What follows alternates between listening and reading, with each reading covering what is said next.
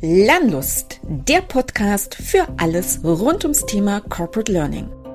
Wir sind Susanne Dube und Claudia Schütze und wir sind Learning Consultants bei der TTS. Schön, dass du heute dabei bist.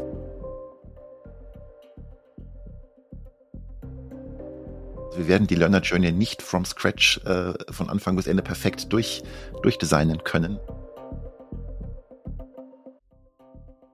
Die Kommunikation findet eine Berücksichtigung in dieser Learner Journey. Das ist dann im Idealfall wirklich mehrere Jahre, die so eine Learner Journey umfasst. Das ist ja ein Tool für uns, nicht für die Lernenden. Die Lernenden äh, bekommen dieses Konzept ja meist gar nicht zu Besicht. Eine Kollegin hat es neulich das Sahnehäubchen genannt.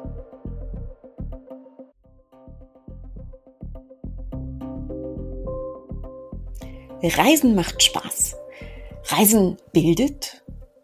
Reisen lässt uns neue Orte entdecken und Zusammenhänge verstehen. Und vielleicht ist es genau deshalb die Metapher, die für sehr vieles heute in unserem täglichen Arbeitskontext verwendet wird. Da reisen die User, es reisen die Customer und es reisen die Lernenden. Und über letzteres, über die Learner Journeys, wollen wir uns dieses Mal unterhalten. Was sind Details, die berücksichtigt werden müssen? Was ist eine Learner Journey überhaupt? Ist es nur das Erstellen von Lernangeboten oder vielleicht doch etwas sehr viel Größeres und vielleicht sogar im Kontext der User Adoption anzusiedeln? Was sind unsere Erfahrungen? Was sind Beispiele? Und wie funktioniert das Template, das wir bei der TTS nutzen, um dieser Learner Journeys zu erstellen?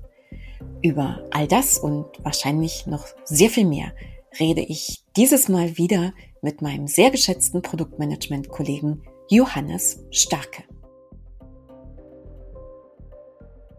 Hallo und herzlich willkommen zu einer neuen Episode unseres Landust-Podcastes. Und ich freue mich sehr, dass ich heute wieder mal mit meinem sehr geschätzten Produktmanagement-Kollegen Johannes Starke plaudern darf. Johannes, herzlich willkommen. Schön, dass du da bist. Hallo Claudia, ich freue mich. Unser Thema heute soll sein, um wieder mal eins deiner Herzensthemen. Ich finde das schön, wenn jemand so viele Herzensthemen hat wie du. Wir wollen heute reden über Learner Journeys und ein bisschen ist mein Eindruck ja der, dass das für einen Moment ein wichtiges Thema für viele Menschen ist. Zumindest mir begegnet relativ häufig, mag es der Wahrnehmungsfilter sein oder mag es die Realität sein, tatsächlich die Thematik der Learner Journeys aktuell sogar so weitgehend, dass es tatsächlich Anfragen gibt, in unserem Arbeitskontext, wo explizit angefragt wird, Learner Journeys zu erstellen. Insofern glaube ich, ist das der rote Teppich, dass wir heute über dieses Thema mal ein bisschen ausführlicher und detaillierter sprechen wollen, Johannes. Klingt gut und ich kann deine Beobachtung tatsächlich teilen. Der Begriff, der begegnet mir auch ähm, im zunehmenden Maße. Ja. Okay, hast du, hast du eine Hypothese dafür oder Gedanken, warum das im Moment gerade so populär sein könnte? Ich glaube, weil die Einsicht und die Sichtweise generell, wie Lernen in Unternehmen funktionieren könnte, was alles möglich ist, um Lernen im Unternehmen zu fördern, immer breiter wird. Mhm. Und wir hätten sie schon immer gehabt, aber wir kommen immer mehr auf den Trichter, welche verschiedenen Instrumentarien, welche verschiedenen Sichtweisen, welche verschiedenen langfristigen ähm, Interventionen, Experimente und so weiter wir durchführen können, um Lernen zu stärken, weit über einen in der Vergangenheit oft sehr umgrenzten, eingegrenzten Zeitraum hinaus. Lernen ist in der heutigen Arbeitswelt oder sollte in der heutigen Arbeitswelt immer und überall stattfinden. Und das Konzept der Learner Journeys, so wie ich es gerne heute mit dir besprechen würde, ähm, zahlt eben genau darauf ein, dass Lernen ein sehr langfristiger Prozess ist und nicht auf Woche X abgegrenzt werden kann. Mhm. Okay, Johannes, und dann würde ich sagen, tauchen wir da genau jetzt mal ein bisschen tiefer und ein bisschen detaillierter ein. Und jetzt hast du ja schon so ein bisschen gesagt, so wie du es verstehst, das war ein schöner roter Teppich und da muss ich natürlich unbedingt nachfragen, wie genau verstehst du denn die Learner Journeys? Eine Learner Journey nach, nach meiner ähm, Sicht, nach meinem Verständnis und auch so, wie ich sie mit meinen Kundinnen entwickeln möchte, ähm, beschreibt den, äh, den, den Weg, den, den Lernweg äh, individueller Lernender zu einem bestimmten Thema idealerweise über ihr gesamtes Arbeitsleben hinweg oder über ihr gesamtes äh, ihre gesamte Beschäftigung mit dem Thema in ihrem Arbeitskontext hinweg. Mhm. Also weit über ein klassisches Lernangebot, was in einer bestimmten Zeit hinaus absolviert wird, hinaus hinein in die tägliche Arbeit, in die tägliche Anwendung, in die in die Verbesserung des mhm. Themas, in den Aufbau von, von Expertise, im, okay. im Austausch mit, mit KollegInnen. Das ist dann im Idealfall wirklich mehrere Jahre, die so eine Learner Journey umfasst. Mhm. Und ich glaube, das ist auch das Neue daran, Johannes, oder? Wir haben uns immer schon über Lernwege Gedanken gemacht, wie Menschen zu dem zu erreichenden Ziel kommen, um beispielsweise eine Software so bedienen zu können, dass sie dem im täglichen Arbeitsprozess nachher den Anforderungen gerecht werden können. Das haben wir ja immer schon gemacht. Aber ich glaube, es hat sich eben was verändert.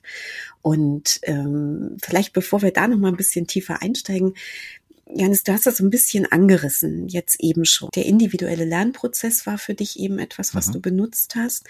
Und wollen wir vielleicht noch mal ein ganz klein bisschen Begriffsklärung machen, dass wir wirklich für alle Zuhörenden nochmal klar machen, was verstehen wir darunter, wenn wir über eine Learner Journey sprechen und mhm. insbesondere jetzt du, weil du heute quasi mein Interviewgast bist. Also was ist es für dich, diese Learner Journey? Mhm. Also eine Learner Journey versuche ich in ganz grob und stark vereinfachend in vier Phasen zu untergliedern. Okay. Mhm. Und ähm, das geht erstmal los mit einem initialen Kontakt, den mhm. ein Lernender zu einem bestimmten Thema hat. Okay. Vielleicht gehen wir in die konkrete Beschreibung vielleicht ein bisschen später ein, aber erstmal so einen Überblick verschaffen, ja. Ich glaube, wir müssen ja. da unbedingt eintauchen. Genau. Also gut, dass du schon mal anfängst damit.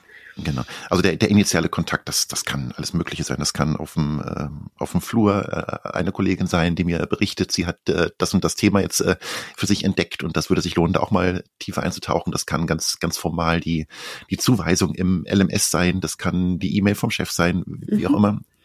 Und das ist dann erstmal so, das ist das initiale Interesse, der initiale Funken, der mir mhm. sagt, okay, das, da geht's jetzt los für mhm. mich. Okay. Und wie würde es weitergehen, Johannes? Und dann kommen wir ganz klassisch in die Phase des, des initialen Lernens, der, okay. die, die, meine Sensibilisierung für das Thema, das Thema mhm. könnte was, was für mich beinhalten, was meine Arbeit besser macht zum Beispiel. Ähm, ich brauche bestimmte, bestimmte ähm, Kompetenzen, um mich mit dem Thema vertiefter auseinanderzusetzen. Mhm. Ich muss bestimmte Dinge einüben. All das, was wir so klassischerweise ähm, worauf wir uns in der Vergangenheit immer konzentriert haben. Mhm. Diese Phase des initialen Lernens, des initialen mhm. Wissensaufbaus. Dann, und das ist jetzt nicht streng linear äh, in, in dieser Abfolge, okay. das kann auch alles miteinander vermischt werden, okay. ge gehen wir natürlich möglichst bald hoffentlich in die Anwendung, dass wir okay. das, was wir, was wir formal an Wissen aufgebaut haben, auch wirklich in, in, in unserer täglichen Arbeit mhm. anwenden können. Mhm. Die Kompetenzen, die wir erworben haben. Erst Erfahrung. Erfahrung sammeln Genau, genau, genau richtig. Mhm. Und ähm, ja, das kann viele, viele Monate, Jahre natürlich mhm. andauern. Dann kommen wir sicherlich auch immer mal wieder zu Punkten, wo wir merken, hier reicht jetzt unser unser formales Wissen nicht aus. Da müssen wir mhm. nochmal in die Phase von einem weiteren Wissensaufbau gehen. Vielleicht sind wir irgendwann, haben wir so eine Expertise aufgebaut, mhm. dass wir unser Wissen auch weitergeben wollen, unsere Erfahrungen weitergeben wollen, das Thema stärken wollen im Unternehmen, mhm ähm, es an andere Kolleginnen weitergeben wollen, uns engagieren wollen, dass das Thema immer besser wird im Unternehmen. Das wäre dann so die Phase, die ich jetzt Etablierung nenne, mhm. die sicherlich nicht immer erreicht wird, ähm, mhm. aber eine Möglichkeit bieten, also als Möglichkeit in der Lerner, Learner Journey mitgedacht und mitkonzipiert werden sollte. Absolut, bin ich bei dir. Also ich denke schon, dass genau der letzte Punkt vielleicht, also das, was du eben zum Schluss erwähnt hast, was du Etablierung nennst, mhm. ähm, dass das vielleicht auch etwas ist, was wir früher in den Gedanken der Lernwege, was ich vorhin schon mal so versucht habe, mhm. so ein mhm. bisschen zumindest ähm, aufs Trapez zu bringen, eben noch nicht berücksichtigt haben. Und das, denke ich, ist aber auch mit einer der Erfolgsfaktoren, zumindest aus meiner Perspektive, wenn wir jetzt eben diese Learner Journeys so umfassend versuchen zu designen und zu konzipieren.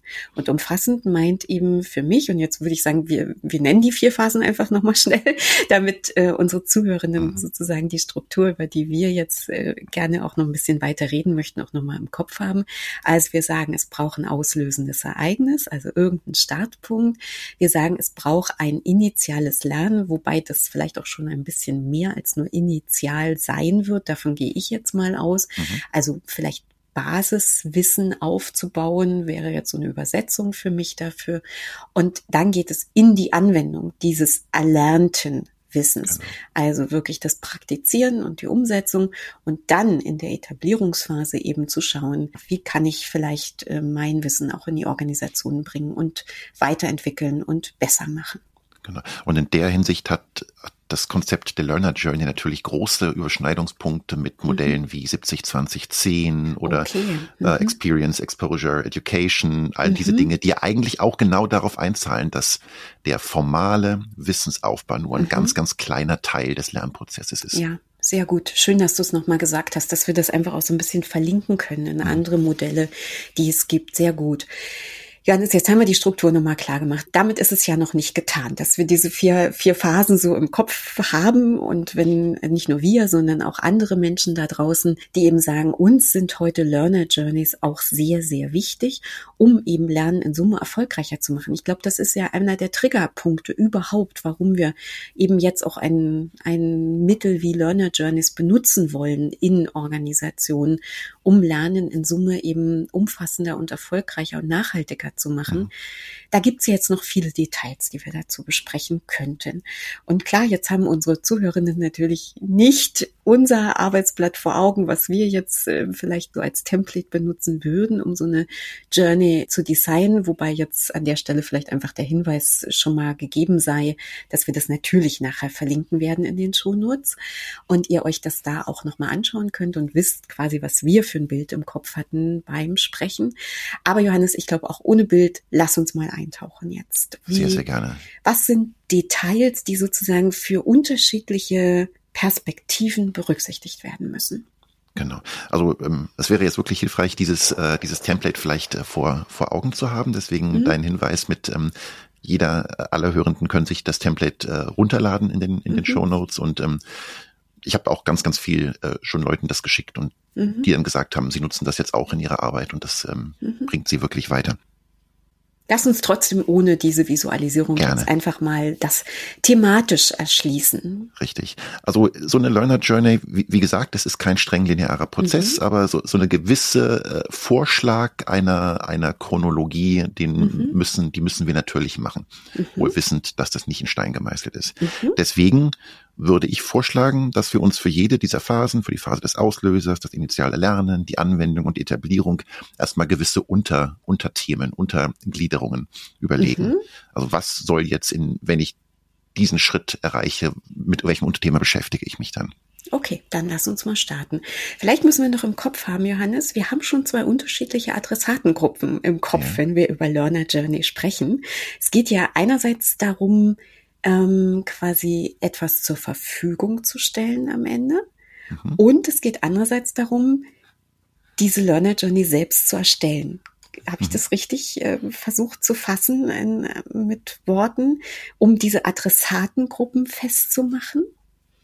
Ja, genau, wobei, also wobei die, die Lernenden ja dieses ausgefüllte Template am Ende gar nicht zu Gesicht bekommen. Absolut, aber das ist ein Fokus, den wir natürlich Richtig. haben, wenn wir das entwickeln und umgekehrt, und da war ich jetzt vielleicht ein bisschen in meiner Sprache ein bisschen kompliziert, mhm. ähm, geht es auch um uns oder andere Menschen, die solche Learner Journeys erstellen und Guter erarbeiten. Punkt. So. Und insofern, ähm, glaube ich, gibt es schon zwei Zielgruppen, Adressatengruppen, wenn wir über Learner Journeys sprechen. Also am Ende die Nutznießer allen de, all, all dessen, was wir hier ähm, erarbeiten und die diejenigen, die ja arbeiten und eben auch Hilfestellung brauchen und auf Dinge quasi nochmal besonders achten müssen oder besonderes Augenmerk haben müssen. Und das bitte ähm, im Hinterkopf haben, wenn wir jetzt darüber sprechen. Richtig, genau. Die, die Learner Journey beschreibt primär die, die Erfahrung, den Weg der, der Lernenden, der Sehr individuellen okay, Lernenden. Perfekt basierend auf Personas, also mhm. auf, auf ähm, der Personas durch den Lernprozess und Anwendungsprozess, mhm. aber dient uns als als Anbietende, als, als äh, LerngestalterInnen natürlich dazu, uns gedanklich mit ja. dem Thema zu beschäftigen, dient uns als Werkzeug, um für die Lernenden einen, einen guten, ein, ein gutes Angebot zu erstellen. Okay, Johannes, kurzer Cut. Du hast eben noch mal über die Persona gesprochen, mhm. hast die Persona mit ins Spiel gebracht. Wir haben so ein bisschen versucht zu sagen, Learner Journeys, warum gibt's die gerade? Was machen die so ungefähr? Was ist so das Ziel davon? Wir haben unsere vier Phasen dargestellt. Jetzt hast du Persona mit ins Spiel gebracht. Was ist die Rolle der Persona bei diesem Design einer Learner Journey? Gut, dass du das erwähnst. Das sollte man am Anfang natürlich unbedingt, unbedingt klar machen, dass wir nicht eine Learner Journey für alle Lernenden entwickeln, mhm. okay. sondern dass wir basierend auf Personas, die wir im okay. Vorfeld erarbeitet haben, unterschiedliche Learner Journeys entwickeln. Also es okay. kann ja zum Beispiel, ich mache jetzt mal ein Beispiel, eine Software-Einführung mhm. im, im, Unternehmen. Und dann mhm. ist es ja sehr wahrscheinlich, dass unterschiedliche Arten von AnwenderInnen ganz mhm. unterschiedliche Perspektiven auf die Software haben, unterschiedliche mhm. Ziele verfolgen, die am Ende natürlich alle zusammenkommen sollen und die strategischen Ziele des Unternehmens ähm, fördern sollen. Absolut. Aber der der Weg, sich dieser Software anzunähern und sie zu nutzen, sind unterschiedlich, teilweise mhm. sogar konfliktierend. Okay. Und ähm, deswegen ist es so wichtig, dass wir uns am Anfang ähm, mit unseren Lernenden beschäftigen und diese verschiedenen Personas entwickeln. Eine Persona mhm. also, die ein möglichst konkretes Bild mhm. eines fiktiven Lernenden darstellt. Ähm, von, und von, von dieser Beschreibung gehen wir dann aus und sagen, um diese Persona bestmöglich zu unterstützen in ihrem Lern- und Arbeitskontext. Mhm. Wie müsste die Learner Journey für diese sehr spezifische Persona aussehen? Okay, super, dass du das nochmal erklärt hast. Das heißt also, im Prinzip haben wir nicht eine Learner Journey, sondern wir werden im, in den allermeisten Fällen viele Learner Journeys designen. Genau. Okay, das super. Gute ist allerdings auch, das ist nämlich aus der ähm, Praxiserfahrung jetzt immer mhm. wieder deutlich geworden, dass eine Persona ja auch etwas anderes ist als eine Rollenbeschreibung. Oft ja. kommen wir rein und dann hören wir, oh, wir haben 20 verschiedene Rollen. Sollen mhm. wir jetzt für alle unterschiedliche Learner Journeys erstellen? Dann sind wir doch nie fertig. Stimmt. Mhm. Oft ist es aber so, dass ähm, dass Personas äh, dann doch ganz, ganz stark reduziert werden können. Also zum Beispiel hatten wir neulich einen Fall, wir hatten ich glaube, es waren 14 verschiedene Arten von Lernenden, die wir am Anfang definiert hatten. Und am okay. Ende kamen, ich glaube, vier Personas bei raus. Und wir mussten dann eben okay. vier verschiedene Learner Journeys erstellen. Also eine Aha. Persona beschreibt jetzt über eine konkrete Rolle hinweg einfach ähm, eine, ein bestimmtes Set an, an Bedarfen, äh, Einstellungen, mhm. Kompetenzleveln, die, die die Lernenden mitbringen Vorwissen oder die, die Mitarbeitende mitbringen, Vorwissen, ja, genau. Ja, ja, absolut. Super. Ich glaube, das ist nochmal wichtig, das klar zu machen, weil ich glaube, es gibt schon Kontexte, in denen aus guten Gründen sehr viel von Rollen gesprochen wird mhm, mhm. und ähm, andere Kontexte, in diese, in der diese Persona-Vokabel eine eine sehr viel verbreitetere ist so und ähm, es gab ja auch schon mal den Podcast mit Susanne, wo genau darüber auch ein bisschen gesprochen worden ist. Da ging es mehr um den User Adoption Ansatz, also vielleicht auch ein kleiner Tipp da noch mal mit reinzuhören. Aber da ging es auch um Rolle und Persona. So und insofern Johannes, danke, dass du es jetzt hier hier auch nochmal aufs Trapez gebracht hast, dass einfach wir nochmal ein bisschen klar machen, was wir darunter verstehen und wie das jetzt hier in dieser Learner Journey verarbeitet werden kann. Mhm. Okay, also ich glaube, Rahmen haben wir jetzt nochmal geklärt. Wir haben auch noch ein bisschen Vorarbeit gesprochen. Das mhm. werden wir später vielleicht nochmal ein bisschen in ein größeres Bild rücken. Aber ehe wir das tun, würde ich sagen, bleiben wir jetzt bei dem, was die Vokabel uns vorgibt, die Learner Journey. Jetzt haben wir über die vier Phasen gesprochen. Johannes, lass uns mal starten jetzt. Sehr gut, genau.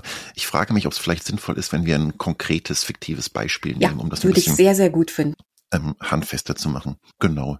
Also ich nutze, und das ist auch in den Artikeln, die wir auch ja. in den Shownotes verlinken werden, äh, mit, mit aufgeführt, ein Beispiel Einführung einer neuen Kollaborationsplattform.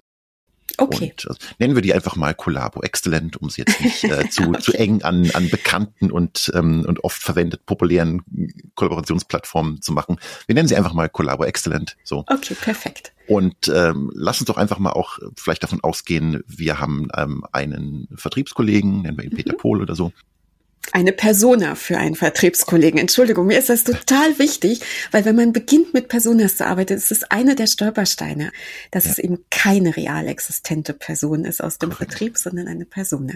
Die Persona Peter Pohl aus dem Vertrieb, genau. Genau. So. Gut, und dann sind wir jetzt, ähm, ich habe eben von den, von den Unterthemen, nachdem mhm. wir das mhm. ganze Glied erstmal gesprochen. Dann lass uns erstmal kurz gucken. Auslöser. Mhm. Initiale erste Phase, Phase der ja. Auslöser. Wäre dann zum Beispiel, dass äh, die Persona Peter Pohl ähm, eine, eine Ankündigung bekommt, per mhm. per E-Mail zum Beispiel, ähm, der okay. neue, dich erwartet was, da kommt eine neue Software auf, auf uns alle zu. Mhm. Ähm, so, und dann ähm, gehe jetzt erstmal die Unterthemen, die, die mhm. Pakete mhm. quasi durch. Dann würden wir in die Phase des initialen Lernens gehen und sagen, ja. okay, erstmal sollten natürlich die, die generellen Ziele von dieser neuen Applikation, die eingeführt wird von Collabo Excellent, vorgestellt werden. Anschließend ist es für Peter Pohl wichtig, dass er die Bedienung dieses, dieses mhm. Tools, die, die Grundlagen, die, die Features mhm. kennenlernt. Mhm. Und dann geht's auch schon langsam über in die, in die Phase der Anwendung. Also dann, ja, was bedeutet das jetzt? Wie, wie mhm. ändert sich unsere Arbeit? Wie arbeiten wir zusammen? Mhm. Wobei das aber, glaube ich, auch noch ein gutes Thema für die, für die Lernphase sein kann, weil das ist vielleicht auch nochmal eine Prämisse, die ich einfach auch nochmal unterstreichen möchte für uns ist es so, es gibt kein Software-Training ohne eine Einordnung in den Prozess. Und dein Beispiel ist jetzt eine Software, also mhm. es geht um diese Kollaborationsplattform. Mhm. Und ähm, natürlich geht es auch ums Ausprobieren, aber es geht vorab auch um ein Bild, was ich kreiere und verstehe, wie die Rollen, wie verschiedene Menschen miteinander mit dieser Software hinterher arbeiten. Also ich glaube, das würde ich tatsächlich gerne auch noch in dieser Phase des initialen Lernens verorten gut, dass du es ansprichst. Ich will, mhm. ähm, das ist, glaube ich, eine der, ich greife jetzt vielleicht ein bisschen vor, aber eine der der Todsünden, äh, die man nicht machen sollte, die Phasen zu streng voneinander abzugrenzen. Okay, darüber reden wir später nochmal, ja. Johannes. Die, verwischen, die verwischen jetzt ständig. An der Stelle bitte. okay, lass uns mal einfach, damit wir jetzt ein bisschen ja. Klarheit in, in dieses ähm, in dieses Design bringen. Mhm. Damit weitermachen. Jetzt habe ich dich nämlich ein bisschen unterbrochen, weil ich nochmal die Anmerkung, keine Software-Schulung ohne Prozesseinordnung gebracht habe. Jetzt warst du schon dabei, in die Anwendung einzusteigen. Richtig, genau. So, und in der Anwendung dann äh, passiert dieses und jenes. Mhm. Die äh, die initial aufgebauten ähm, Kompetenzen werden ja, angewendet. Mhm. Da kommen aber auch so Punkte, ich äh, eine Funktion, die ich nur selten brauche. Wie finde ja. ich die jetzt wieder? Irgendein Problem mhm. tritt auf. Wie verhalte ich mich in dieser Situation? Das sind dann so typische Unterthemen, die dann in der Anwendung, in der Monate, okay. jahrelangen Anwendung ähm, auftreten. Okay. Und dann haben wir vielleicht irgendwann nach, nach Monaten und Jahren, die Persona Peter Pohl ist sehr engagiert und möchte, mhm. möchte ihr Wissen auch, auch weitergeben, verbreiten, findet diese neue äh, Collabo Excellent Anwendung vielleicht richtig gut und mhm. dementsprechend mhm. möchte sie dazu beitragen, dass, ähm, dass auch eine Version 2.0 verbreitet wird, dass äh, neue KollegInnen vielleicht ähm, schnell reinkommen und schnell die von den Vorteilen überzeugt werden, ähm, überlegt sich, wie können wir unsere Zusammenarbeit jetzt noch besser machen, dank mhm. dieser immer weiter sich verbessernden äh, Kollaborationsplattformen. Das sind dann alles so Unterthemen, die bei der in der letzten Phase in der Etablierung okay. kommen können. Es kann auch sein, dass ähm, Peter Pohl äh, oder dass, dass eine andere Persona, die jetzt nicht Peter Pohl ist, so mhm. eine andere Persona vielleicht diesen diesen Eifer und diese Möglichkeit in ihrem Arbeitskontext gar nicht mitbringt. Deswegen fällt für sie die Phase der Etablierung vielleicht äh, kleiner aus. Ähm, ja. Absolut, absolut. Ich denke, das sind auch jetzt wirkliche Möglichkeiten, die wir hier aufzeigen mhm. und Potenzial, was in dieser Anwendungs- und Etablierungsphase steckt. Und deshalb ist das vielleicht ja auch was, was man nicht aus dem Auge verlieren sollte, wenn man mit den Anwendern im Nachgang eben immer noch ähm, zusammenarbeitet, im Austausch ist und ja immer die Verbesserung der Software und der Prozesse weiter im Auge haben sollte. Ganz genau. Eine Kollegin hat das neulich das Sahnehäubchen genannt. Okay. Ja, okay. schöne Metapher, finde ich gut. So. Okay. Oh, gut, jetzt Johannes. Haben, genau, jetzt haben wir natürlich die, die Unterthemen erstmal so, das mhm. ist, das klingt jetzt ja wahrscheinlich relativ bekannt, diese, diese auch, Art ja. vorzugehen. Das ist jetzt vielleicht der letzte Schritt ist vielleicht was, mhm. was nicht, nicht in jedem Projekt bisher stattgefunden hat und genau. vielleicht auch zukünftig nicht in jedem Projekt stattfinden wird. Aber sagen wir drei plus Sahnehäubchen. Richtig, genau. so. Okay. Und dann ähm, regen wir dazu an, dass das wir uns wirklich für jede dieser Unterthemen Gedanken machen. Was ist denn eigentlich der Wert für, für den Lernenden? Okay. Was, was erreichen die Lernenden, wenn sie sich in, in dieser, in dieser Unterphase, in diesem Unterthema gerade befinden? Und mhm. auch das ist ja noch relativ handfest. Das wird oft natürlich auch gerne mit, mit Lernzielen oder so mhm. ähm, bezeichnet. Das ist mhm. natürlich, wenn wir in die Anwendung und Etablierung kommen, mehr als ein Lernziel, weil dann befinden wir uns nicht mehr im klassischen Lernkontext, sondern im Anwendungskontext. Aber mhm. prinzipiell sollten das eigentlich auch relativ vertraute Arten sein. Also mhm. Also zum Beispiel in der in der Phase des Auslösers. Die neue Applikation wird angekündigt. Mhm. Klar, der Wert für den Lernenden ist erstmal, er, er weiß Bescheid. Da, mhm. Er weiß, dass es irgendwas Neues zukünftig geben wird, dass er sich darauf einstellen muss. Und nicht nur irgendwas, Johannes, und ich glaube, das ist der Punkt, sondern was genau, genau, ist es, was da auf ihn zukommt. Und ich glaube, das ist eben auch nochmal was, was wir, denke ich, theoretisch wissen, aber wo es in der Umsetzung nachher trotzdem immer viel Disziplin erfordert, eben ganz konkret darauf einzugehen und mhm. konkrete Ankündigungen zu machen. Mhm, mhm, richtig. Und ähm, genau, der Wert für den Lernenden in der in der Phase des initialen Lernens, also wo es dann um die mhm. Ziele von dieser neuen Plattform geht und um die Toolbedienung und um die mhm. Art der Zusammenarbeit, ist dann zum mhm. einen natürlich die die, die Wichtigkeit, die äh, strategische Wichtigkeit ähm, mhm. für das Unternehmen als auch die individuellen Benefits erstmal natürlich nur Torn from the Top mäßig ähm, mhm. zu, zu hören, um sich dann mhm. damit gedanklich auseinandersetzen zu können. Dann natürlich ganz konkret, dass die relevanten Funktionen auch genutzt werden können, also dass die mhm. dass äh, neben dem grundlegenden Interesse oder der Offenheit dann eine äh, die die Qualifizierung da ist, ich kann die richtigen Knöpfe klicken und ich kann die Software starten und ich weiß, was ich da tue. Mhm. Ähm, dann, wenn ich in dem Unterthema Wie arbeiten wir zusammen bin, ist natürlich der, der Hauptwert für den Lernenden, dass er sich mit den KollegInnen über den sinnvollen Einsatz dieser Software verständigt. Absolut. Weil dass Absolut. alle die richtigen Knöpfe drücken können, bedeutet noch lange nicht, dass alle dann auch sinnvoll damit äh, zusammenarbeiten und, und einen gemeinsamen genau. Modus operandi finden. Und dass wir einen gemeinsamen Nutzen davon exakt, haben. Exakt. Und ähm, vielleicht ist das sogar einer der Faktoren, an dem die Software nachher am meisten gemessen wird von den Mitarbeitenden. Wie viel bringt es mir denn wirklich in der täglichen Nutzung? Und was sind meine Vorteile und äh, wie viel habe ich davon? Gerade bei, bei populären Kollaborationsplattformen, was haben wir nicht mhm. alle gelernt während äh, der Beginn der Corona-Pandemie? Wir können jetzt zwar alle neue Kanäle und Ordner und so weiter anlegen, aber wir werden ja. geflutet mit Informationen und ja, äh, haben uns nicht darauf verständigt, äh, welche, welche Etikette befolgen wir? Ja, ja, absolut. Und ich glaube, dieses Wie wollen wir zusammenarbeiten? Wir sind ja bei einer Kollaborationsplattform. Das ist ja jetzt unser, unser Illustrationsbeispiel mhm. hier. Und ähm, zu wissen, was kann die Software, gut, das ist vielleicht auch alle zwei Wochen was Neues, aber so ist das mhm. eben und damit muss man sich notfalls eben auch mit kleinen Details auseinandersetzen. Aber grundsätzlich ist das nur ein Schritt. Es wird nur erfolgreich, wenn wir uns miteinander, und das ist eben, denke ich, auch noch eine Phase des vielleicht am Ende des initialen Lernens, wie wollen wir diese Funktionen, die da sind, mhm. miteinander nutzen, also in dem Prozess mhm. nochmal sprechen und, und äh, vertiefen, wie wir quasi die Funktionalitäten anwenden wollen. Richtig, genau. So, und ähm, wenn wir dann in die Phase der in der Phase der, der täglichen Anwendung sind, über einen mhm. längeren Zeitraum vielleicht schon mhm. und so grundlegendes geteiltes Verständnis, wie wir zusammenarbeiten wollen, existiert, auch die richtigen Knöpfe gefunden werden, mhm. äh, gibt es eben dann immer mal wieder äh, Probleme, Dinge, wo ich ja. jetzt doch nicht weiß, wo war doch diese Funktion versteckt. Also diese Absolut. absoluten Klassiker, die in unserer täglichen Arbeit ja. auftreten, wo ich jetzt äh, nicht wieder einen vollumfänglichen Kurs belegen möchte oder ein zwei Tage Seminar buchen möchte, sondern die Hilfe im, wir nennen das ja immer so schön, Moment of Need brauche, zum ja. Beispiel. Absolut. Kann, kann auch sein, dass ich ähm, dass ich äh, Mentor für eine neue Kollegin bin und ähm, mhm. ihr, ihr dann, dann aus meinem Job heraus äh, äh, zeigen möchte, wie, wie geht das Tool quasi, so ein Crashkurs. Auch mhm. das sind ja mhm. Möglichkeiten der Anwendung. Oder mhm. ich entdecke irgendwie eine neue Funktion, die durch ein Software-Update eingespielt wurde, die mich jetzt völlig überrascht. All das sind ja Situationen, die im Arbeitsalltag permanent auftreten. Und genau. ähm, hier, auch hier, der, das ist der Wert, den wir für den Lernenden schaffen wollen, diese Sicherheit, mhm. auch wenn ich mhm. jetzt kein formales Grundlagentraining ähm, äh, nutzen möchte, haben möchte, dann habe ich mhm. die Hilfestellung, die mich, die mich weiterbringt. Glaube ich, ein essentiell wichtiger Punkt tatsächlich.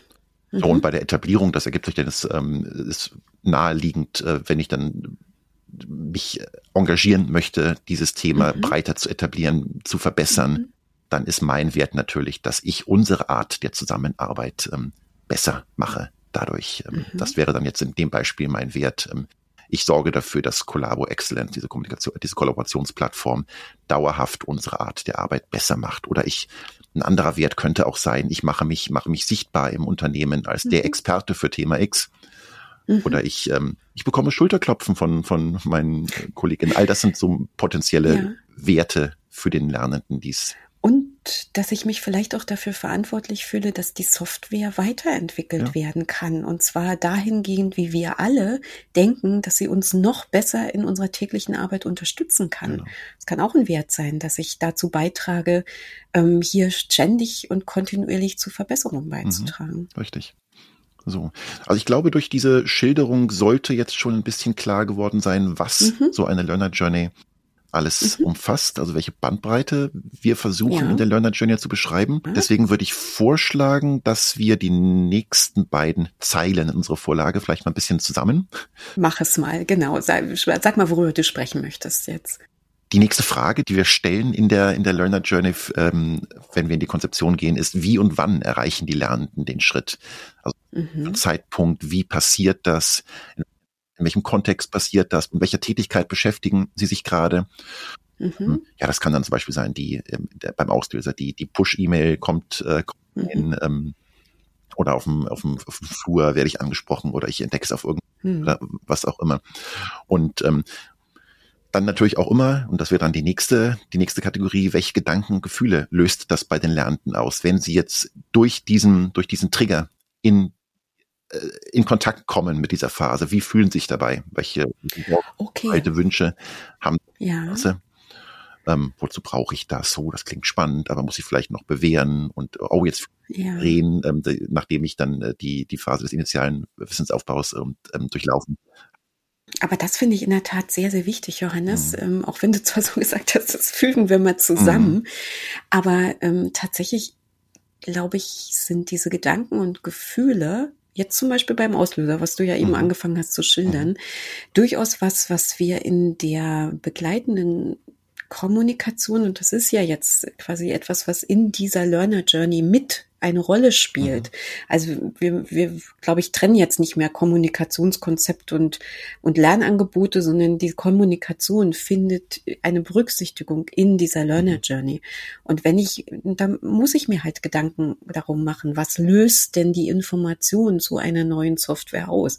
Und es muss nicht unbedingt nur sein, oh, spannend, habe ich Lust drauf, probiere ich aus. Wir wissen alle, es können auch ganz andere Gefühle und Gedanken dazu sein. Absolut. Und die sozusagen also das, was wir immer quasi gemacht haben mit der Change-Kommunikation, das ist jetzt einfach ein Bestandteil dieser Learner Journey an der Stelle. Deswegen ist es, ähm, auch wenn wir zwar jetzt eben so gesagt haben, wir fassen das mal zusammen, aber ich finde, es braucht diesen, diesen Raum, darauf wirklich detailliert einzugehen, um hier eine wertstiftende Kommunikation zu starten. Ja, genau.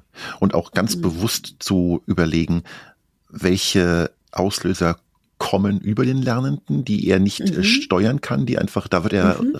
mit konfrontiert, also zum Beispiel ja. mit der E-Mail vom, vom Chef, mach mal, ähm, mhm. oder mit einem konkreten Problem, was äh, unvermutet mhm. auf ihn zukommt und mhm. Dinge, wo, äh, die, die er selbst beeinflussen kann, wo er selbst aktiv sagen kann, ich brauche noch mehr hiervon, ich äh, würde gerne mein Wissen weitergeben. Das ist ja ganz, ganz essentiell, äh, sorgt das für einen anderen Gefühlshaushalt.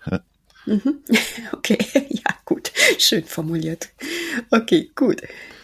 So, und ähm, diese Gedanken, die wir uns dann gemacht haben, mhm. wann und wie äh, kommt das, kommt das zu den Lernenden? Welche, welche mhm.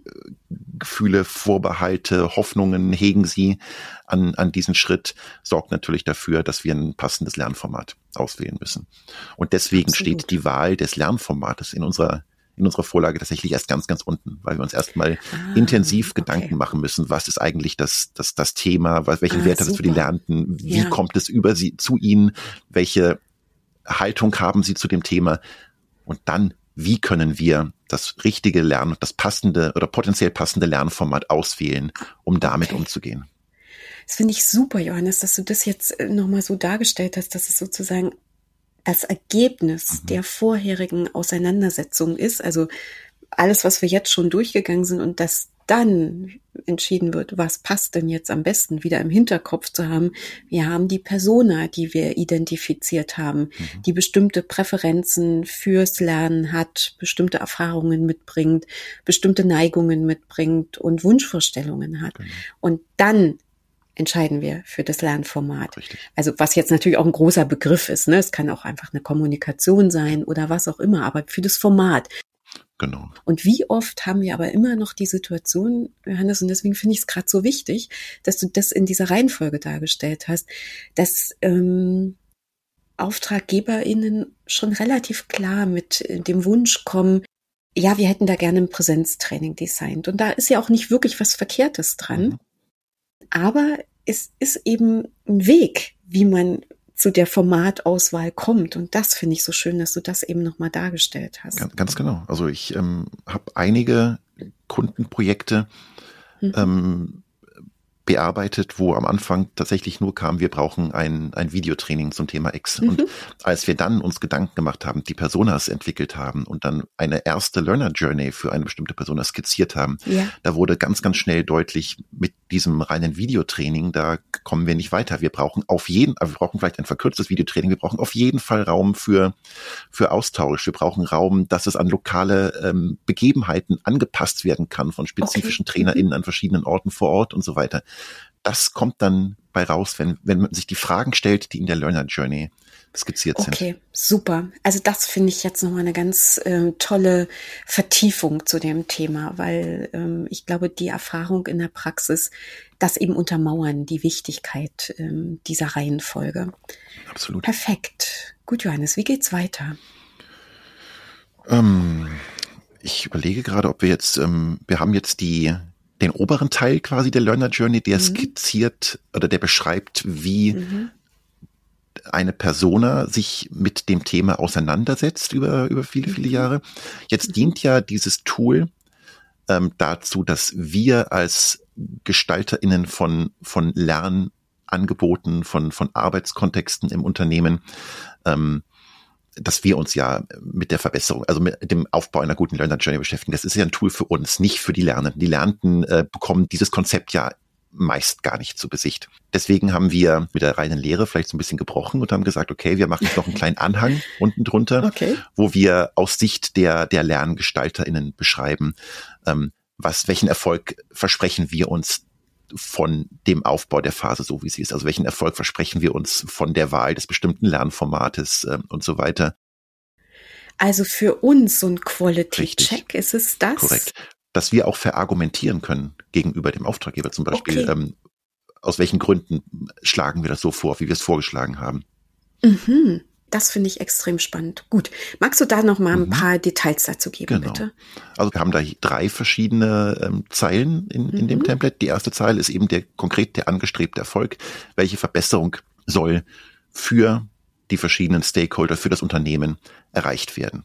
Also zum mhm. Beispiel, dass unsere Mitarbeitenden zum Thema informiert sind, auf das Thema eingestimmt sind, dass sie eine Kompetenz in der Nutzung aufbauen, dass die Applikation so eingesetzt wird, wie wie das intendiert ist, dass nicht tausend Workarounds gebaut werden, dass sich die mhm. Mitarbeitenden selbst unterstützen können, dass dadurch ähm, bestimmte Prozesse schneller werden. All das sind Erfolgsfaktoren, übergeordnete Erfolgsfaktoren, die wir hier beschreiben, um klarer mhm. zu machen, aus den und den Gründen brauchen wir diese Phase auch und können sie nicht einfach skippen. Okay die wir aber trotzdem auf die Person herunterbrechen? Ja, das ist so eine, so eine, so eine gewisse Gratwanderung. Also ist natürlich okay. in dem Fall auf die Persona spezifisch formuliert. Mhm. Idealerweise sollten sich diese allgemeinen Erfolge nicht zu stark voneinander unterscheiden. Also das ist so mein Gedanke mal angenommen. Wir finden jetzt neben Peter Pohl noch zwei andere mhm. Personas, mhm. die wir quasi jetzt in dieser, ähm, in dem Learner Journey Design ja. berücksichtigen wollen, um das ganzheitliche Lernangebot mhm. zu machen.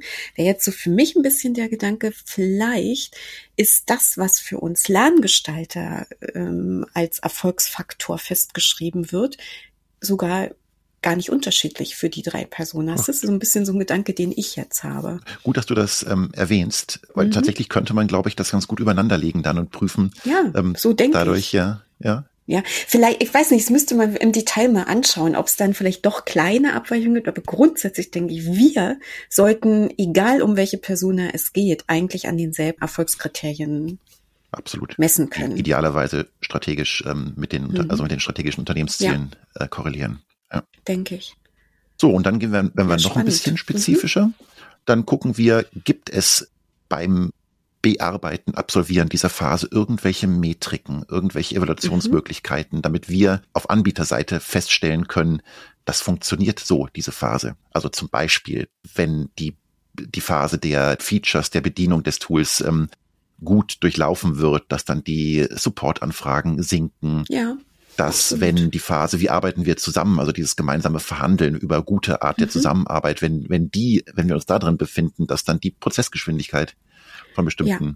Dingen steigt, ja, dass jetzt in unserem absolut. Beispiel die, die Angebote schneller rausgehen an den Kunden. Ja. ja. Und ganz ehrlich, in, in meinem Kopf dreht gerade zu dieser Phase des initialen Lernens auch da vielleicht äh, Dinge fest zu schreiben ist jetzt ein blödes Wort, zu identifizieren, woran wir nämlich merken können, wie erfolgreich sind denn die Angebote zum Informieren und Lernen, die wir gemacht haben in der Phase. Und das ist ja nicht eine Phase, die nur eine Woche andauert, sondern es ist ja ein Prozess des initialen Lernens. Ja. Und da eben auch zu schauen, woran merken wir denn, dass die Angebote, die wir machen, erfolgreich sind oder erfolgversprechend sind.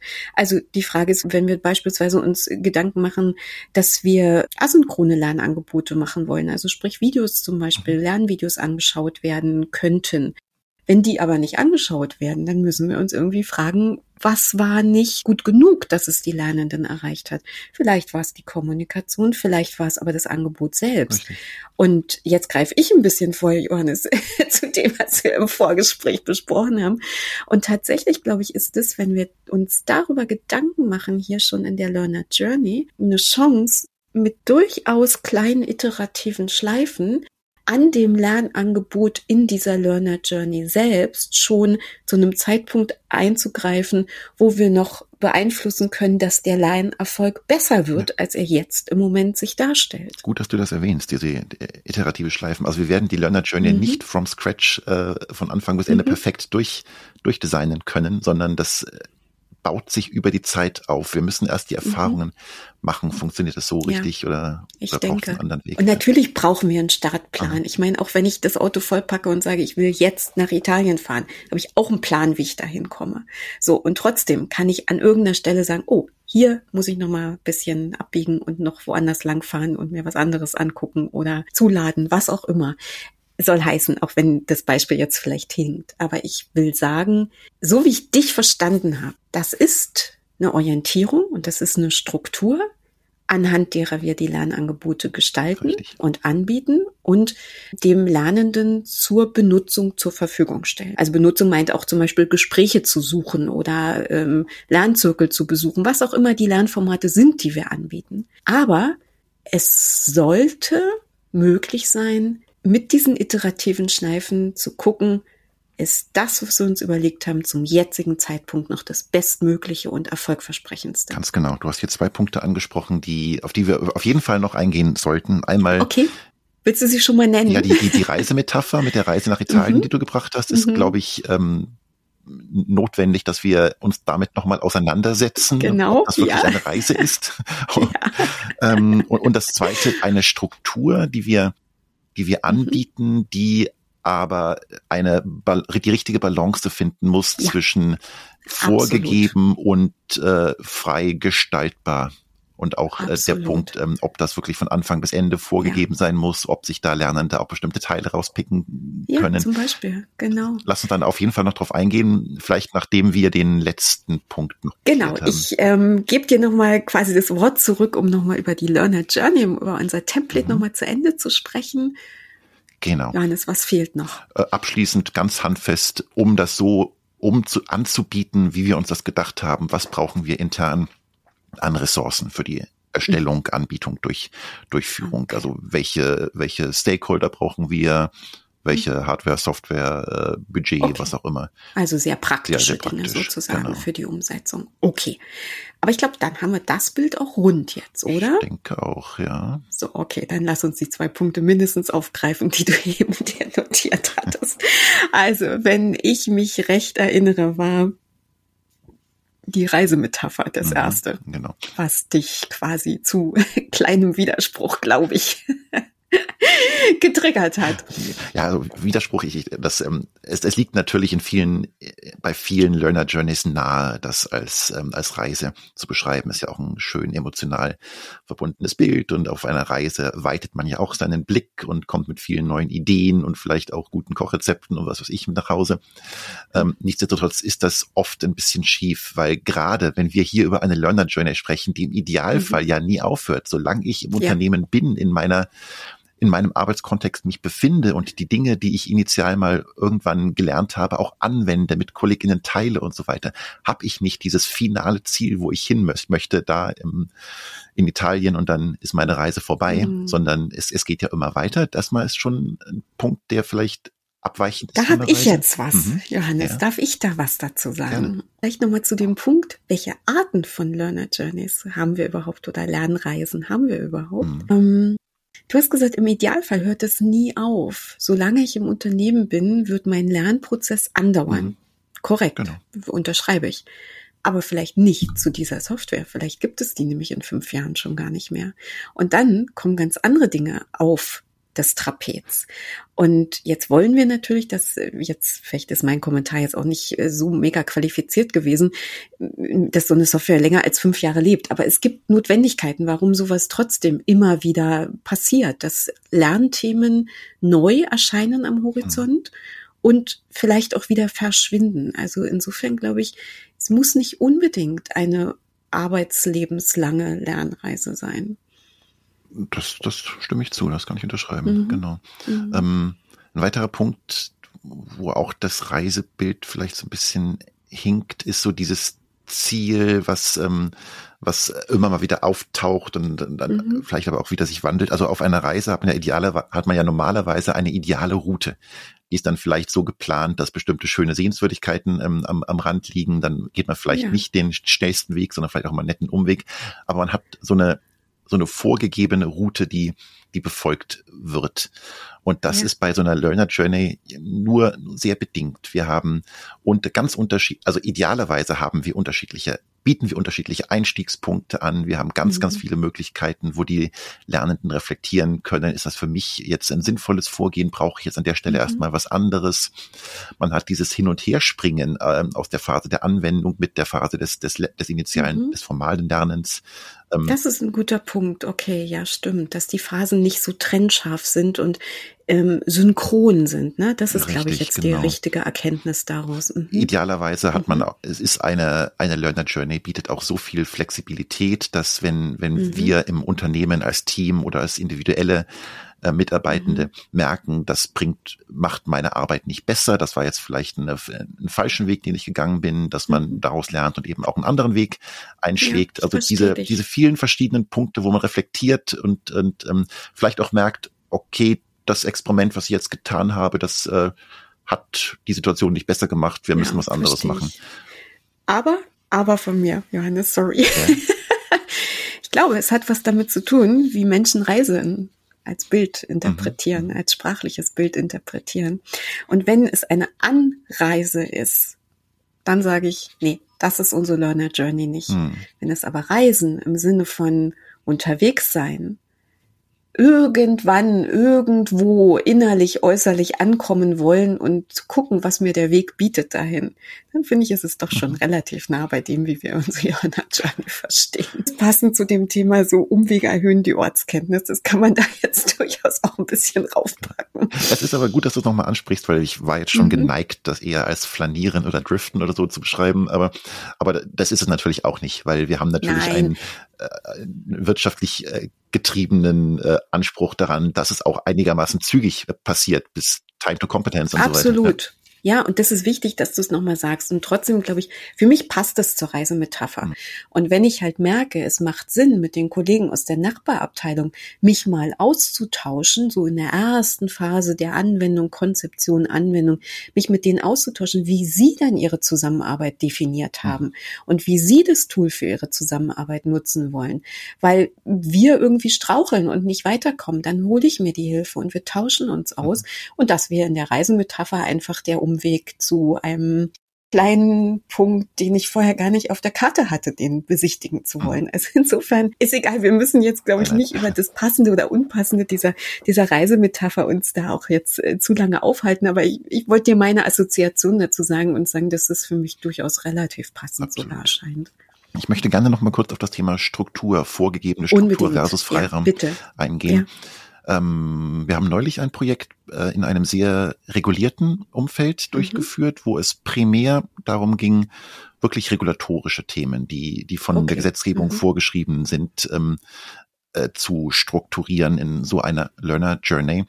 Und da war natürlich erstmal das große Fragezeichen, ja, wir haben doch ganz klare Vorgaben, es braucht so und so viele Minuten, mhm. es muss alles präsent sein, es muss mit einem Test am Ende enden. Okay. Warum brauchen wir jetzt hier noch eine Learner Journey? Was habt ihr gemacht? Genau, da kamen tatsächlich dann viele Ideen, die uns gekommen sind im, im Verlauf mhm. dieser Kreierung der Learner Journey, dass es dann doch wieder an bestimmten Stellen Freiräume braucht. Wir hatten da zum Beispiel das Problem, das war ein international oder ist ein international äh, agierendes Unternehmen, mhm. die das Problem haben des der Kunde nannte das so schön Not Invented Here Syndrome, ähm, dass wenn dann diese bestimmte Arbeitssicherheitsschulung ähm, überall auf der Welt durchgeführt wird, dass dann erstmal eine Abwehrhaltung kommt, nee, aber bei uns ist das alles ganz anders und äh, das, das funktioniert so bei uns nicht. Und dann ist dann in der Vergangenheit die äh, TrainerInnen dann quasi doch ein eigenes Training konzipiert haben, was sich dann nur abgehakt die, die formalen Vorgaben berücksichtigt hat, aber die ganze Content-Erstellung war alles neu. Und okay. diese Learner Journey oder diese Denke der Learner Journey hat dafür gesorgt, dass wir realisiert haben, 90 Prozent der Inhalte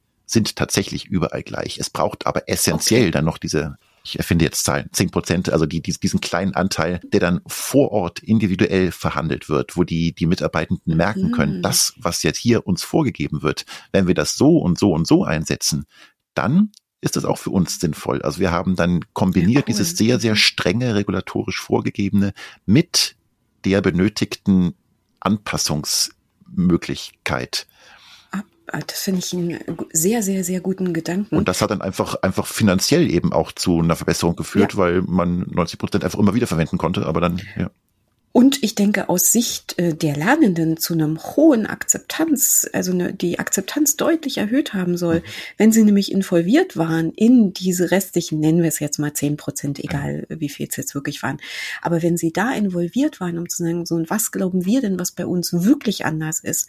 So, und wenn sie sich darin wiederfinden, hat das natürlich auch ähm, in puncto Akzeptanz eine, eine riesen äh, Auswirkung. Richtig. Ja, super. Spannend. Sehr spannend. Gut, Johannes, jetzt haben wir, glaube ich, relativ viel über die Basis gesprochen, mhm. nämlich über dieses, ähm, sagen wir Template? Ja, Template, ja, ne? um ähm, diese Learner Journey zu entwickeln für die Lernenden und eben auch als unterstützendes Hilfsmaterial für die Lerngestalterinnen. Mhm. Und ähm, da haben wir jetzt viel mit Beispielen und kleinen Ausflügen sozusagen versucht, das ein bisschen zu illustrieren. Mhm. Wir sind auf eine ganze Menge Dinge schon eingegangen, mhm. nebenbei. Nichtsdestotrotz, glaube ich, ähm, mit dem Blick auf die Uhr würde ich sagen, eine Sache müssen wir unbedingt noch besprechen. Was sind denn aus deiner Sicht so Erfolgsfaktoren, die das Design oder die Entwicklung von Learner Journeys erfolgreich machen? Mhm. Dass wir dass wir das Template oder die Fragen, die im Template gestellt werden, wirklich ernst nehmen. Also ich äh, mhm. natürlich das aller aller Wichtigste ist, dass wir genug Grundlagenforschung leisten, mhm. um unsere Personas ähm, passend aufzubauen und auch zu validieren. Also dass wir uns keine Personas erfinden, wie wir sie gerne hätten, ja. ähm, sondern dass wir nach unserem Verständnis Personas aufbauen, die dann aber wirklich durch Interviews mhm. validieren. Nichts ist schlimmer, als wenn eine reine Managementrunde Personas baut, äh, weil das Verständnis des Managements von den Arbeitskontexten und den Bedarfen der Mitarbeitenden oft dann noch ein abweichendes ist von dem, wie es wirklich ja, im Arbeitskontext aussieht. Also nicht über die Menschen reden, sondern möglichst genau. mit den Menschen reden. Genau. Ja, sehr gut. Und äh, mhm. da, damit verbunden natürlich auch deren, deren Arbeitskontexte, deren Arbeitsschritte, typische Probleme, die auftreten, ähm, berücksichtigen, ein, ein Verständnis davon, wie, welche, in welchem Umfeld, in welchem Rahmen wir uns bewegen. Also was, was mhm. können wir überhaupt tun oder was ist aus bestimmten, seien es regulatorische, seien es äh, strukturelle Gegebenheiten im Unternehmen einfach nicht erfolgs versprechend. Wir können mhm. noch so oft von, von sozialen Lernangeboten sprechen, wenn die Strukturen im Unternehmen dafür nicht geschaffen sind, mhm. wenn Vergütungsmodelle dafür nicht geschaffen sind und so weiter und so fort. Dann, mhm. ähm, also dass wir uns damit gründlich auseinandersetzen ähm, und dass wir nie den, den strategischen Link zum, zum Unternehmen aus den, aus den Augen verlieren. Also sowohl einerseits die, okay. den individuellen Link, aber auch eben den strategischen, den organisationsübergreifenden strategischen Link berücksichtigen. Dass wir da natürlich unsere, unsere Lernformate bewusst auswählen. Wir, mhm. also ein Tool, was wir da auch gerne einsetzen, sind ja unsere Lerndesignkarten, wo wir eine gewisse Taxonomie entwickelt haben, die, die uns dann hilft, die entsprechenden Formate zu finden. Also zum Beispiel braucht es jetzt hier eher eine Verhandlung von, von Werten, gemeinsam geteilten Verständnis von irgendetwas. Braucht es hier wirklich einen klassischen Aufbau von Wissensressourcen, von, von ja. Vernetzung und so weiter. Ja. Müssen wir hier mit dem Format eher ins, ins Handeln kommen und eben auch auf welcher Ebene. Ist es eine individuelle Ebene, ist es eine Teamebene, ist es eine Organisationsebene oder sogar mit, mit KundInnen zusammen, mit anderen Unternehmen zusammen. Also all, dass wir das wirklich sehr bewusst berücksichtigen beim Aufbau unserer Learner Journey. Was wollen wir wirklich erreichen und auf welcher Ebene mhm. wollen wir das erreichen? Und eben immer den Kontext im Hinterkopf behalten. Ja. Manchmal sind vielleicht bestmögliche Lernformate, nach all dem, was du jetzt eben so schön erklärt hast, die identifiziert werden, die aber leider eine ganz schlecht belegte Historie haben, aus welchen Gründen auch immer. Ja. Und dann muss ich nach Alternativen suchen. Ne? Also ähm, das, das ist nicht so, so Input-Output, sondern da gehört eine ganze Menge dazu, wirklich das passende Lernformat hier zu identifizieren, Richtig. eben gerne mit der Hilfe dieser Karten, ähm, was sicher eine tolle, tolle Unterstützung ist, aber eben auch mit Hilfe des Erfahrungswissens der Organisation. Ja, ja. Dann, ja, dass wir versuchen, möglichst ähm, weit in die, in eine, in eine potenzielle Zukunft ähm, zu blicken, also mhm. in die, in die, die, Zukunft der Anwendung und der, der Etablierung. Mhm. Das ist mhm. oft sehr, sehr schwierig, das zu tun. Und das äh, mhm. erfordert auch, dass die Learner Journey eben als Arbeitsdokument verstanden wird und regelmäßig aktualisiert okay. Guter Punkt, wird. Ja. Ähm, die die verschiedenen Perspektiven, dass wir die wirklich sehr, sehr bewusst bei der Entwicklung verschiedener Learner Journeys berücksichtigen. Ähm, eine Learner Journey ist für eine Persona erstellt. Es kann sein, dass wir sehr ähnliche Learner Journeys haben. Es kann sein, dass wir ganz mhm. unterschiedliche Learner Journeys für unterschiedliche mhm. Personas haben. Aber oft ist es auch ganz essentiell, dass wir zwar unterschiedliche Wege skizzieren für unterschiedliche Personas, dass wir aber Treffpunkte einbauen.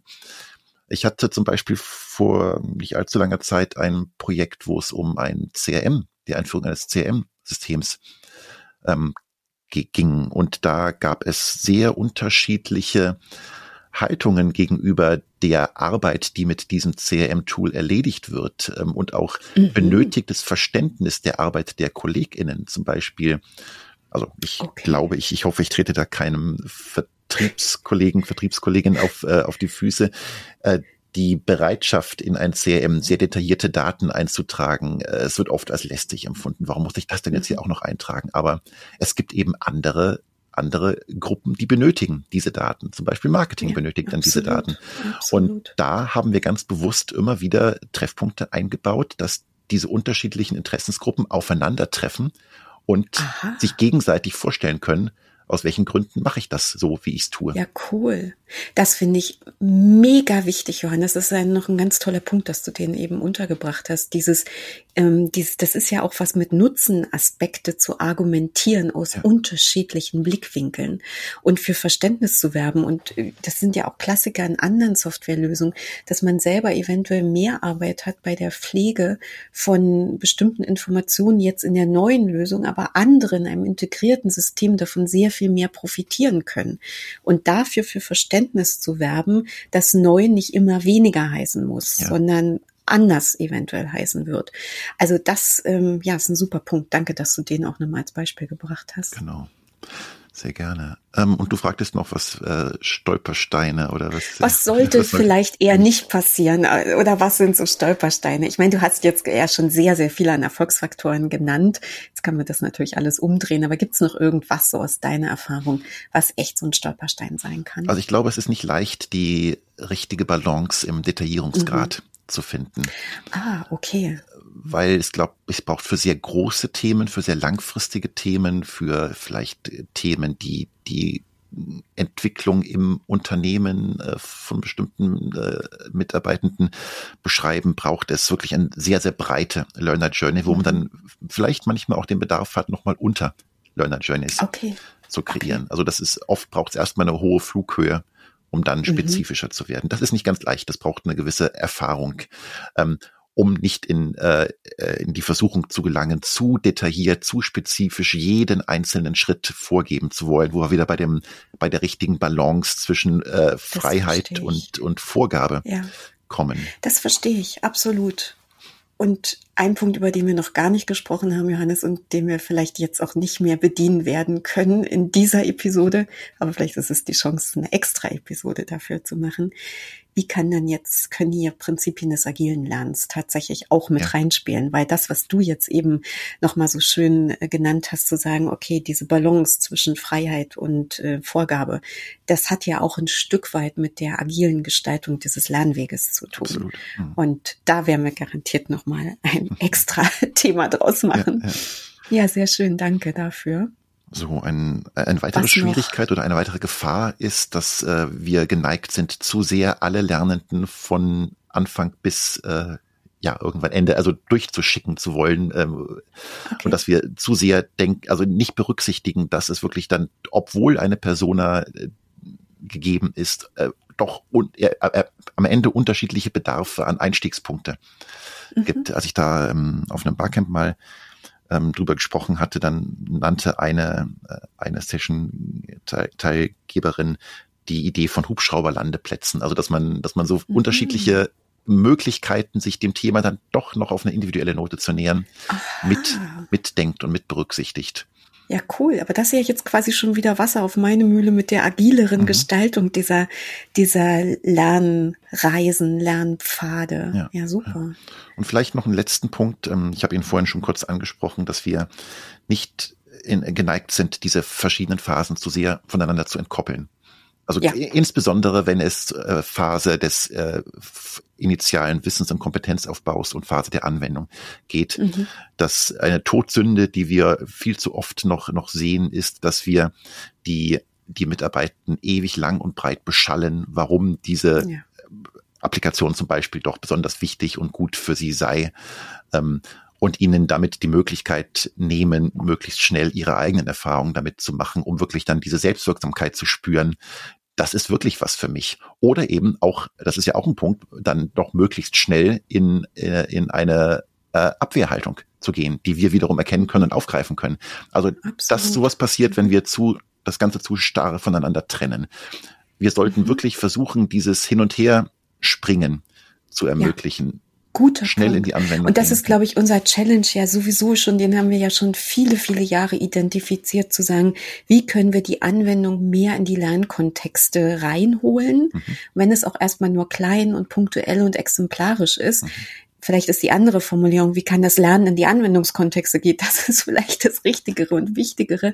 Und trotzdem, ich glaube auch schon in, in Lernangeboten, die wir machen, können wir den Anwendungskontext reinholen, indem wir erstens Szenarien gestalten, die wirklich praxisnah sind, in denen wir Sessions einbauen, wo man äh, oder kleine Teile einbauen, wo man konkret das Gelernte in die echte Anwendung übertragen kann und schon probieren kann. Also in Software heißt es, dass ich mir vielleicht schon die ersten Masken so gestalte, wie ich es in der Schulung als möglichst optimal dargestellt bekommen habe. Und wenn ich da rausgehe, sozusagen sofort eine andere Arbeitsumgebung also in Hochkomma in der Software habe, mit der ich versuchen kann, jetzt das Neugelernte ähm, auch umzusetzen. Mhm. Beispielsweise wäre so eine Idee von mir. Genau. Und aus genau dem Punkt, also ich kenne die Kritik an dem scheinbar linearen Vorgehen, was wir hier mhm. skizzieren und ich bin da selbst, wie gesagt, nicht so ganz glücklich. Wir experimentieren auch, wir haben neulich ein, eine, eine Art Seekarte mit verschiedenen Inseln, die man eben dann auch auf eine mhm. unterschiedliche Art und Weise ansteuern kann und sich dann da Sachen mitnehmen kann, skizziert. Das sind alles so Dinge, die damit, äh, damit probieren wir, um eben von dieser scheinbaren Linearität wegzukommen. Ja. Das macht es ja. dann natürlich auch wieder komplizierter in der, in der Umsetzung. Macht es definitiv und auch in der Vermittlung genau. der, der, der Learner Journey. Aber es ist vielleicht leichter für die Menschen, das, also für die eine Gruppe von Menschen das anzunehmen, weil es eben diesen Freiraum gibt, zu sagen, ich kann nach rechts abbiegen, ich kann nach links abbiegen, aber ich werde mein Endziel deshalb nicht aus dem Auge verlieren. Und weil du jetzt sagst Seekarte, also tatsächlich, ich habe mich auch noch mal ein bisschen mit dem mit dem Thema Lernpfade beschäftigt. Das ist ja auch eine, eine Terminologie, die auftaucht, wenn man sich mit Learner Journey beschäftigt. Und ähm, tatsächlich diese Lernpfade werden im schulischen Kontext beispielsweise ja oft wirklich mit so Lernlandkarten mhm. illustriert. Also das kommt deiner Idee mit dieser Seekarte zum Beispiel ja, glaube ich, ziemlich nahe ich glaube, da können wir auch mal ein bisschen, bisschen nochmal auf die Suche gehen und vielleicht auch Gutes abgucken, was da zum Beispiel verwendet Sehr wird. Gerne. Gut, Johannes. Dann würde ich sagen, haben wir, zumindest nach meinem Dafürhalten, einen guten ersten Abriss zum Thema Learner Journey gemacht. Mhm. Gibt's noch was aus deiner Sicht, was du noch ergänzen möchtest oder musst, bevor wir diese Episode beenden? Ähm, vielleicht einfach eine, einen zusammenfassenden Appell nutzt die Ideen, die Fragen, die euch beim Ausarbeiten einer Learner mhm. Journey gerne auch mit dem, mit dem Tool, was wir euch, äh, mit mhm. euch geteilt haben, entstehen, dafür, um möglichst viel darüber nachzudenken, was geschieht im Lernen, mit dem Lernen und nach dem Lernen, ähm, was geschieht in der täglichen Arbeit. Nehmt, denkt Lernen nicht als, als Insel, die irgendwann vorbei mhm. ist, sondern integriert das tägliche Lernen in eure Arbeit. Super. Das war ein perfektes Schlusswort, Johannes. Dann sage ich vielen Dank dafür und Danke euch, dass ihr dabei wart. Wieder eine etwas längere Episode. Wir hoffen, dass es viel, viel, viel wertvolle Anregungen und Gedanken für euch gab. Wenn ihr mit uns diskutieren wollt dazu, sprecht uns gerne an in den sozialen Medien. Ähm, auf Mastodon könnt ihr mit unserem Podcast diskutieren und interagieren. Und für heute sage ich, Johannes, herzlichen Dank für deine Gedanken und Ideen zum Thema des Designs und Entwickelns von Learner Journeys und sage auf bald. Johannes, vielen Dank für heute. Ich bedanke mich. Tschüss.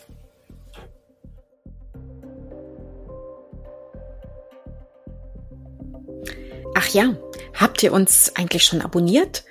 Das geht überall da, wo ihr eure Podcasts am liebsten hört. Lernlust gibt es alle drei Wochen neu und wir freuen uns sehr auf euer Feedback und vor allen Dingen auf den Austausch mit euch. Ihr könnt uns auf Podigy schreiben oder bei Twitter oder LinkedIn.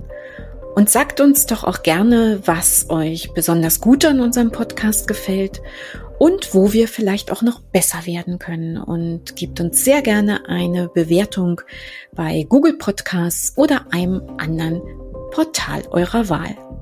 Also, wir hören uns bei der nächsten Lernlust.